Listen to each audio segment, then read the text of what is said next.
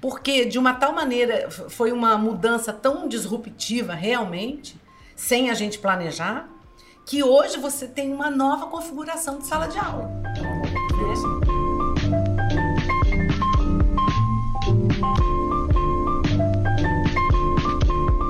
E aí, tudo bom? Cara, olha, eu, você não vai acreditar, assim. Eu estou muito feliz porque você veio pra cá. Sério, de verdade. Eu, eu, eu falei pro Vitor antes, antes de você chegar, eu falei assim, cara, nem acredito que a Bia vai vir pra cá, de verdade. É sério, eu tô tendo uma miragem, é isso? Mas olha só, você sabe que eu já tinha visto, tá, tô- eu acompanho vocês, vi conteúdo de vocês, achei tudo tão maneiro, sabe? Que eu falei assim, puxa, eu queria tanto ser convidada. Não, é. Mas eu não podia me convidar. E o dia que você me convidou, eu, yes! Dei uns dois minutinhos assim, Assim, pra fazer assim. aquele. É, talvez Pra não. poder aceitar, É, então. mas olha, de verdade, eu tô muito feliz, Bia. É porque, assim, você sabe que eu te considero muito. Você tá no meu mestrado, inclusive, você é uma das Verdade, minhas entrevistadas. É, pô, eu te considero muito, assim, como eu já te falei, né? Eu te considero como uma Jedi e eu Padawan. Então, assim, é, eu poder te entrevistar sobre esse assunto, que é um assunto que eu me preocupo tanto, né? Que a gente se preocupa tanto, pra mim é um negócio, assim, inacreditável. Assim, pra mim tá acontecendo aqui como se eu estivesse entrevistando o Elon Musk. assim, Ai, meu Deus. Bia, fala um pouco sobre você. Quem é você, né? Antes da gente começar esse assunto. Opa, como sempre, eu bato sempre no microfone. Tá, eu sou uma apaixonada pela educação, sou mineira, mas atuo na educação aí por mais de 30 anos. É, comecei muito cedo, mas atuo já há quase 30 anos. Começou lá com uns 5 anos. Isso, por Pronto, aí. É isso. Comecei é, como professora universitária, depois passei para gestão, me apaixonei pela gestão universitária e achei que realmente fazia sentido conhecer o que é a educação do ponto de vista daqueles que dirigem, decidem e planejam a educação. Né? Uhum. Quem está na sala de aula tem um papel fundamental, né? Vem aí alguns É o front, eventos. né? É o front, né? Vem aí alguns eventos, a pandemia, né? algumas mudanças, algumas revoluções, e, e o professor estava lá na, na frente. Mas para o professor estar lá na frente, o aluno está sentado na sala de aula, muita coisa tem que acontecer. É como você fazer decolar um avião. Né? Sim. E a gestão é exatamente um momento em que você pode interferir nesse processo e mudar o rumo desse processo. E como eu acredito muito na educação, eu acreditei que eu poderia, na gestão, fazer essa mudança. E foi assim que eu me preparei. Então, fiz cursos em Stanford, fui a Harvard, aprendi algumas coisas sobre gestão universitária, eh, trabalhei em algumas grandes e algumas pequenas instituições, o que me deu também um panorama legal. Legal, legal. Então, hoje eu sou uma gestora educacional, com muita honra também sou a reitora da Universidade Veiga de Almeida, né? É, e é onde a gente está ali desenvolvendo algumas ideias, umas ideias de futuro, que, para te dizer a verdade, nos salvaram nesse momento de pandemia, porque a gente já estava olhando para três curvas adiante do Sim. que poderia ser uma disrupção no ensino. É, eu, eu acho que a disrupção no ensino, ela tava sendo dita, né? Ela tava, ó, tá, vai acontecer aqui, em algum momento. Isso. Por exemplo, quando a gente montou o canal, há Ah. três anos atrás, é, uma das coisas que eu falei pro Vitor foi assim, cara, eu acho que daqui a 15 anos eu não vou estar dando mais aula presencial. Foi uma das primeiras coisas. A minha preocupação era essa. Eu, a- eu acho que eu não vou estar dando mais aula presencial. Eu acho que eu vou estar dando aula em alguma coisa. Talvez seja presencial, com alguma coisa online, porque não é possível. Que o online não entrou na, na- na educação. E tem tanto curso, É né? Isso aí. Há três anos atrás, eu estava fazendo um curso e o, o instrutor disse assim: vai chegar um momento em que você não vai saber o que que é online e o que que é offline. Em que momento o seu aluno vai estar online ou offline. Aquilo me marcou de uma tal maneira. Três anos atrás. Não demorou três anos para hoje você, você não sabe É, o porque- que, que é online e o que, que é offline. É, porque o que eu pensei foi o seguinte, eu pensei que em 10 anos a coisa ia mudar, né? Eu, eu tava, o prognóstico pra mim era esse, 10, mais ou menos uns 10 anos. Dez anos você diz de 2000 e quanto para dez De anos? 2017, né, quando a gente montou. Na verdade, em 2015, 2016, eu já pensava isso, daqui a uns 10 anos, ou seja, 2025, 2026. Chegou em 2017, a gente montou. A gente levou um ano planejando o canal. A gente montou de fato o canal. E aí eu comecei a pensar assim, pô, eu vou, a gente precisa montar isso pra eu me treinar. né? Porque eu não, eu, primeiro, há três anos atrás eu odiava a câmera. É É, mesmo. é isso, é sério. Eu Não odiava a parece. câmera. Eu odiava a câmera. Eu olhava. eu- teve um- uma entrevista que eu dei pra Veiga. Ah. Eu falei de internet das coisas. Depois eu fui olhar. Eu suava. Ah. Eu suava, sério, eu suava.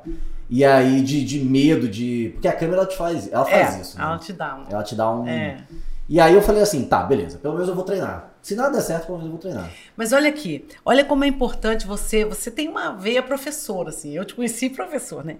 Mas olha, olha, imagina como que o professor se sentiu. odeia câmera, mas ele tinha que trabalhar com É a isso. câmera. Olha que momento que a gente viveu, né? O cara teve que se superar duas vezes. Primeiro que ele teve que aprender a dar aula para um sujeito que ele não estava mais É vendo. isso. Segundo, que ele teve que vencer seus medos, vencer seus, seus caprichos, vencer seus preconceitos, vencer seus, seus erros, para poder se expor ainda mais, né? É isso. E, e- e isso tudo que aconteceu na pandemia, eu vejo assim, ela saiu desses 10 anos, 12, 13, para 2, 3. Para meses, né? Porque a gente estava planejando, o ano passado nós planejamos uma entrada em 2020 que ia ter muita mão na massa, o professor, assim, assumindo junto com o estudante o protagonismo do aprendizado e do ensino, que é uma coisa que eu acredito. É, se, a gente, se a gente analisar, o aluno não vai mais conseguir sentar numa sala e ficar olhando alguém falando por Não. 40, 50, 60 minutos. Ele não vai mais conseguir. Diante disso, a gente já fez uma mudança o ano passado, vamos faz... fizemos uma mudança, todas as universidades, as escolas fizeram uma mudança em março e vão ter que fazer outra. Porque de uma tal maneira foi uma mudança tão disruptiva realmente, sem a gente planejar, que hoje você tem uma nova configuração de sala de aula. É uma nova Né? configuração. Aquilo que se chamava de blended learning, né, de híbrido, Nem sei se, se acontece. nem sei se vai ser assim, porque você não vai mais ter, como que aquela profecia, você não vai mais saber que momento você está, online, momento você offline. É. Vai ser aquele professor que vai dizer assim, procura aí na internet quando foi que tal, data, tal dado aconteceu. Uhum. Procura aí na internet qual, qual o efeito dessa mistura aqui. E aí o aluno vai estar online e offline. Então, isso muda a nossa perspectiva de ensinar e aprender. E muda também, obviamente, o papel do professor, né? Talvez uma coisa mais transmediática, né? A, a transmídia ela veio de uns anos pra cá crescendo em outros mercados e talvez agora a gente tenha uma, uma coisa mais transmediática também na educação, né? Que é o professor, Também. como você falou, é o professor falando, ó, procura sobre X coisa aí. É, porque tem uma, uma autora que é a Beth Sparrow, que ela fala dos efeitos do Google na memória. Hum, E ela fala assim: a gente não sabe onde é que as coisas estão. É, Quer dizer, a gente não sabe qual- como são as coisas. Mas a gente sabe gente como é sabe que as coisas, onde as onde coisas elas estão. Onde as coisas estão.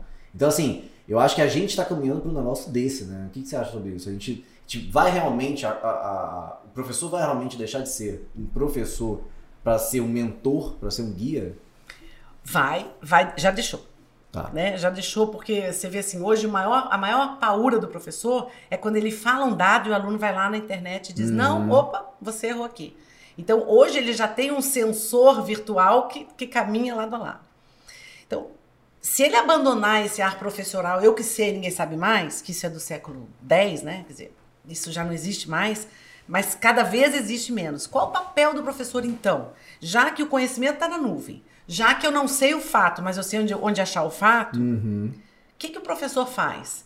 Ele faz uma curadoria desse conteúdo. Porque quando você vai buscar qualquer coisa, busca lá, pandemia, na internet você vai achar fake news, você vai achar coisa errada, você vai achar dado equivocado, você vai achar mentira, você vai achar invenção e você vai achar ciência. Sim.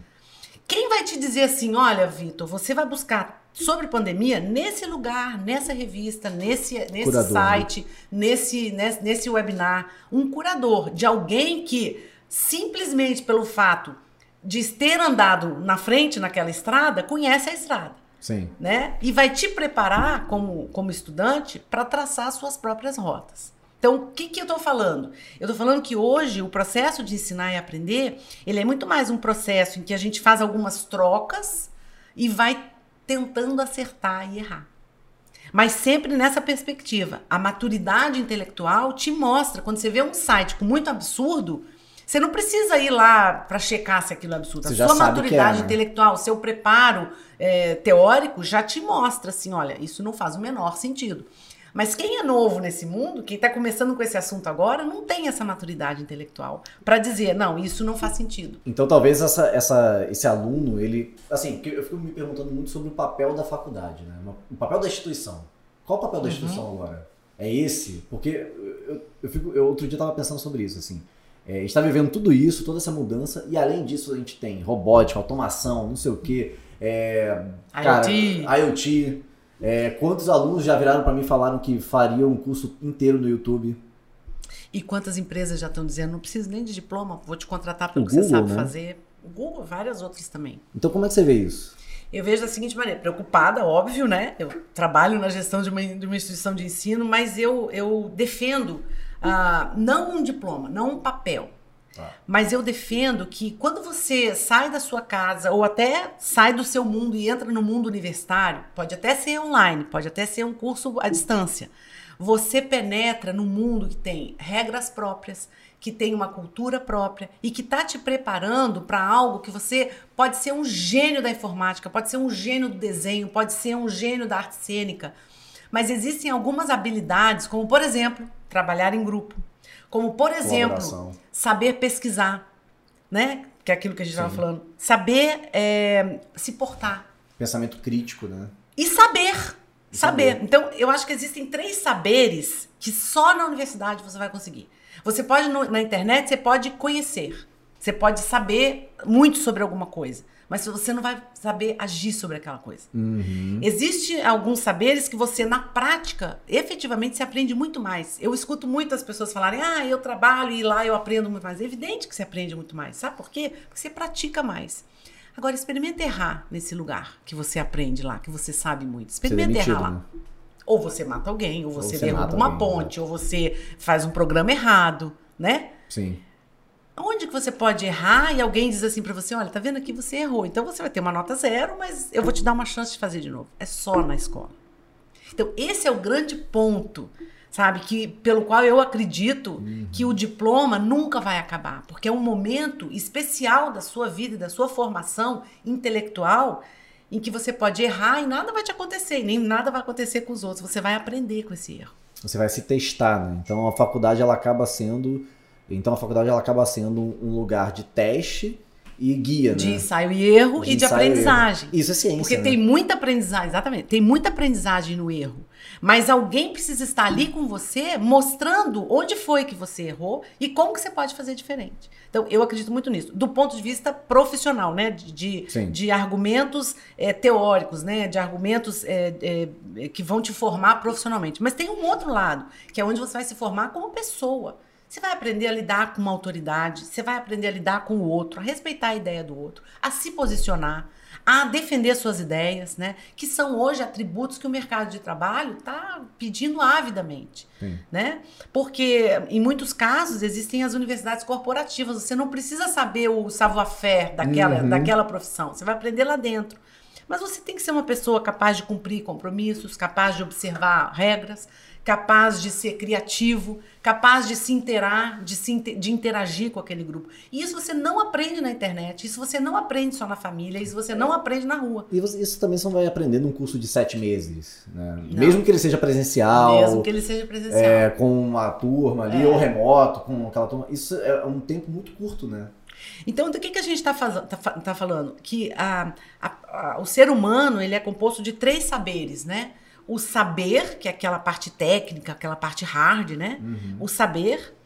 O saber ser, quer dizer, você, o que, que você faz com isso que você sabe? Sim. Como que você, né? Como que você usa isso para resolver problemas, né? O saber, o saber é, agir e o saber ser. Saber ser. Né? Quer dizer, como que você vai saber agir resolvendo um problema, mas também saber ser um sujeito ético, um uhum. sujeito íntegro, né? um sujeito praticamente que consegue se relacionar com outros sujeitos, né? compreender a dor do, do outro. É, ser empático, né? Ser empático, tá? Eu, eu costumo dizer que é mais do que ser empático, é, é, é se colocar no lugar do outro que, que tem um nome na filosofia que é a alteridade, né? Você uhum. ser a alteridade, né? Vários filósofos usam isso, os antropólogos também, mas a alteridade é mais do que você ser, ser empático. Porque eu ser empático, assim, eu, eu entendo você. Se você anda de cadeira de roda, eu entendo que eu tenho que ter rampa, que eu tenho que ter. Agora, se eu, se eu ando de cadeira de roda, eu sinto aquela dor né? Da, e aquele, aquele esforço da pessoa né, de querer entrar no elevador e tá cheio de gente que só não quis subir dois é, lances Alguns de designers famosos fazem isso. Né? Teve uma designer que eu não vou lembrar o nome agora, vai, deixa eu botar aqui na, aqui, ó, na produção, aqui na botar na produção.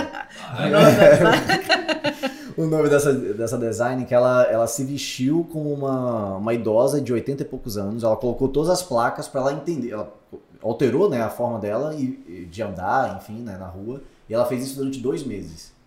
E aí, para isso, para que ela entendesse como é que os idosos eles é, precisavam andar na rua, enfim, como é que eles interagiam com as coisas na rua, né? Então isso é você ser, é, mais do que você, você ter empatia, né? Você entender. É você se colocar no lugar do outro, que é a alteridade, né? Alteridade. Então, assim, isso você só consegue desenvolver, não digo na universidade, mas num ambiente, né, em que você está, obviamente, desfrutando de uma, vamos dizer, um aprendizado guiado. E esse uhum. é o papel do professor. Ele vai te ensinar o saber, o saber ser e o saber agir. Legal, né? legal. E, é essa, e as universidades, as instituições, as escolas que entrarem nesse modelo, elas vão muito cedo abandonar conteúdo, porque uhum. não é o que vale. Não, conteúdo é automatizado. Atenção, geração, conteúdo, né? Eu fico vendo assim, os alunos às vezes eles saem da aula e falam assim: professor não falou nada hoje, só mandou a gente ficar assistindo um filme. Ou tem muita coisa ali naquele Sim. filme. Tem muito, muito aprendizado. E não é cinco folhas cheias que não, são e conteúdo. porque conteúdo você busca no YouTube, né? É isso, você vai lá no YouTube e encontra o conteúdo. É, agora, como é que aquele conteúdo ele vai agir na sua vida, aí o YouTube vai falar. Isso. Que é o pulo do gato, né? Que é o pulo do gato. Que você tem que ser um professor muito, muito bom para você dizer assim: esse é o filme que você tem que assistir. Sim. Sabe? Eu tive uma terapeuta que ela me mandava assistir vários filmes. E lá pela Santa eu dizia assim: poxa, muito fácil ser terapeuta, né? Então você vai lá e assiste tal filme, assiste tal filme. Mas todos eles tinham um fio condutor que era aquilo que ela estava querendo dizer, que era aquilo que ela estava querendo me mostrar. E numa história eu conseguia ver o começo, o meio e o fim, uhum, sabe? Entendi. Então foi muito didático. Eu aprendi muito mais assistindo um filme do que se eu tivesse ido a meses e meses de terapia, falando, ouvindo, falando, ouvindo. Então, às vezes, e aí entra realmente a ciência do aprendizado, né? A andragogia, Sim. a pedagogia, né? Os estudos eh, de, de universidades que já estão à frente, que já estão propondo, por exemplo, sala de aula invertida, propondo várias metodologias para que esse processo de aprendizado seja acelerado e seja efetivo, para que você, no final da história, fale assim: não, eu aprendi, agora eu sei fazer. Legal. Mas no meio disso tudo, assim, o que você acha que você acha que a pandemia, é, assim, a gente já até falou um pouco sobre, né? É, das mudanças que vão ter estruturais, você acha que as pessoas agora elas vão deixar de ter um presencial e ter uma coisa mais é, remota? E porque quando eu penso sobre isso, eu penso não só na, na parte é, educacional, né? Eu penso também que você também, a gente já conversou sobre isso. A gente pensa na parte estrutural de, de profissões, de carreiras, né, de empresas. E aí eu começo a, a, entrar num vórtice, né, de pensar o seguinte, cara, será que as pessoas vão morar né, nos centros da cidade? Porque não tem necessidade, né? É. E aí, o que você acha sobre isso? Eu acho que a gente está vendo um ponto de inflexão como nunca visto antes na história da humanidade, sabe? Eu acho que a gente está vendo, assim, uma mudança rápida e eu estava vindo para cá e pensando isso. Um monte de office fechado, né? Um monte de, de escritórios, assim, ao longo dessa Avenida das Américas, enorme, é, escritórios enormes e fechados. Eu estava pensando isso, né? Como vai ser as pessoas trabalhando só no home office? Eu acho que não vai ser nem uma coisa nem outra. E acho que a gente está eh, fazendo. O bom do historiador é que ele pode olhar para trás e contar toda a história, a gente acha ela linda, né? Uhum. Quando a gente está vivendo, a gente está fazendo é. história e vivendo a história. É muito difícil. A gente não tem um distanciamento histórico ainda. Né? Exatamente. Né? Mas se a gente provocar esse distanciamento, você já vai ver que muitas profissões e muitos, muito do que está acontecendo agora já acontecia. Sim. As aulas uh, é, em casa já aconteciam, o trabalho, o home office já acontecia. O que acontece agora é que a gente teve assim uma exacerbação desse mundo, né? E uma falta de preparação. Mas uma pergunta: quem foi que disse que a gente tem que estar preparado para tudo que acontece? É, não tem que estar. Não tá. É, é, tem aquele ditado, né? Quando o homem se prepara, Deus ri. né? 90% das coisas que acontecem com você, você não preparou nada. All, nada. Exatamente. Zero né, de preparação. Então, esteja preparado para o imponderável. Esse é o melhor caminho, né? Quer dizer, é. você não ter altas expectativas e não ter assim um plano bem quadradinho, bem fechadinho, é a, a saída do negócio. Então, voltando à pergunta, eu acho que é, já tinha aí o germe dessa mudança, a gente já tinha muitas pessoas trabalhando em home office. Minha filha mesmo fazia três dias de home office ó, há muito tempo. Sim. O trabalho dela já, já proporcionava isso. E existem home offices que não vão poder perdurar para sempre. Vídeo trabalho do professor. Hoje a gente está falando de uma universidade, mas e se a gente estivesse falando de uma escola fundamental? De alunos de 5, 6, 7 anos que precisam estar na escola. Uma, porque eles precisam dessa socialização. Outra, porque os pais precisam trabalhar. A gente não vai ter um exército né, de pessoas disponíveis para cuidar pra da criança é. full time e ensinar e trabalhar dentro de casa, né? Então, é, mas acho que foi um momento assim que a humanidade realmente parou e começou a pensar assim, o que, que nós estamos fazendo da nossa vida? É. Eu acho que isso aí foi a pergunta que todo mundo se fez depois da pandemia. E durante, né? É, o que a gente está fazendo na nossa vida? Será que a gente está consumindo muito? Isso aí, assim, eu não sei se eu tava na minha bolha, mas eu vi todo mundo da minha bolha falando sobre Todas isso. as bolhas se perguntaram. É. Será mesmo que eu preciso dessa correria toda? É Será mesmo que aproveitar a vida é sair por aí que nem um louco? Eu vou à praia, eu vou na, vou na balada, eu vou no... Às vezes ficar em casa, sem fazer nada, é muito, muito produtivo, é. né? O, o Domênico de Masi já fala, o, o ócio criativo. criativo.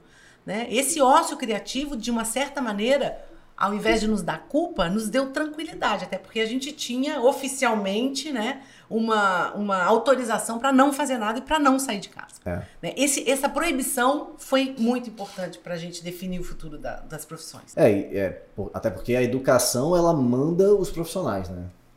Independente de qual é a educação, se é faculdade, instituição, curso, a educação ela manda os profissionais. Então agora o McLuhan fala isso, né? O ser humano cria as ferramentas e a ferramenta recria o homem, né? Recria o ser humano. Então assim, eu acho que o que pode estar havendo também é a gente criou algumas coisas, só que agora a gente percebeu o seguinte: as coisas que nós criamos vão ajudar a gente a recriar a gente para o mundo novo.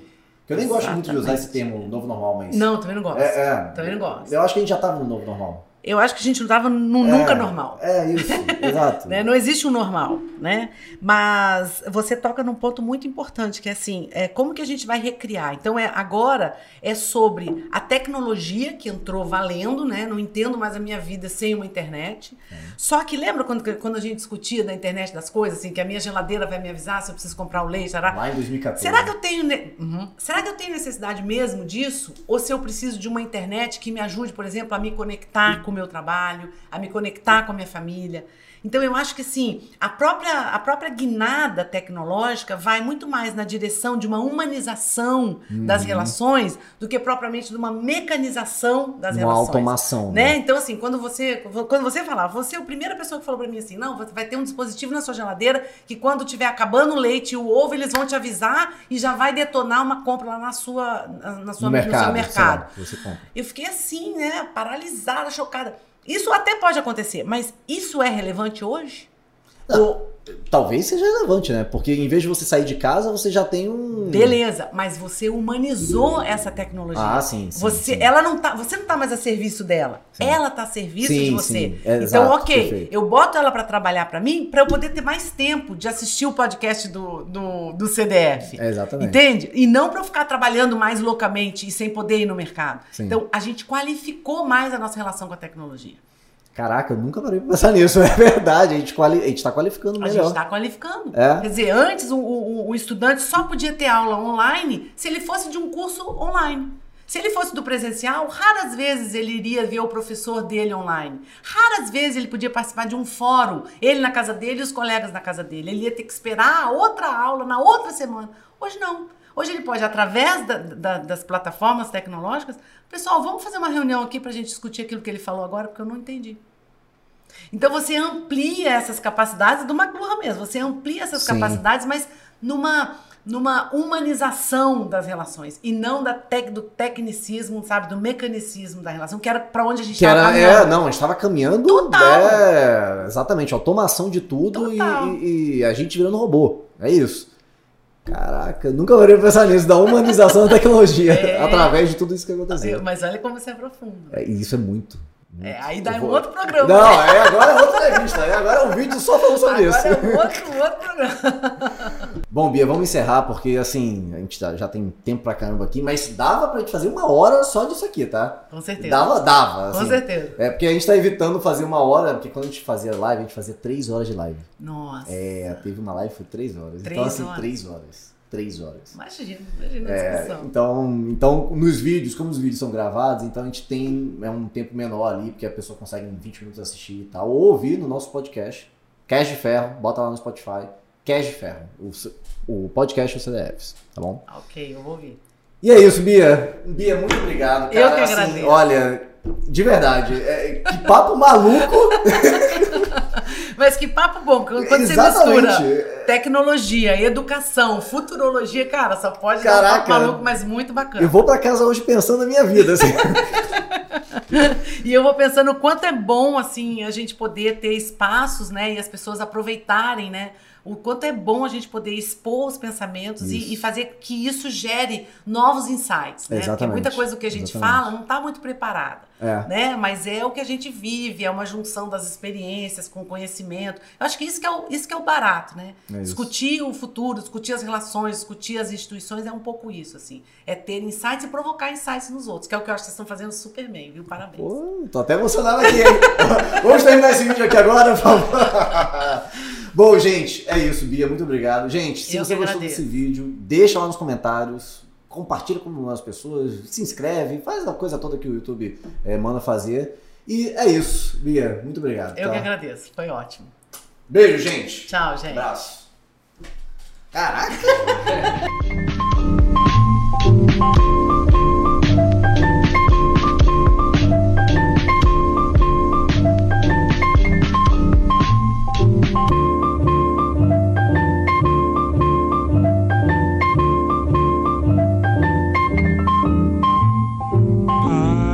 the sky up above, high in the sky.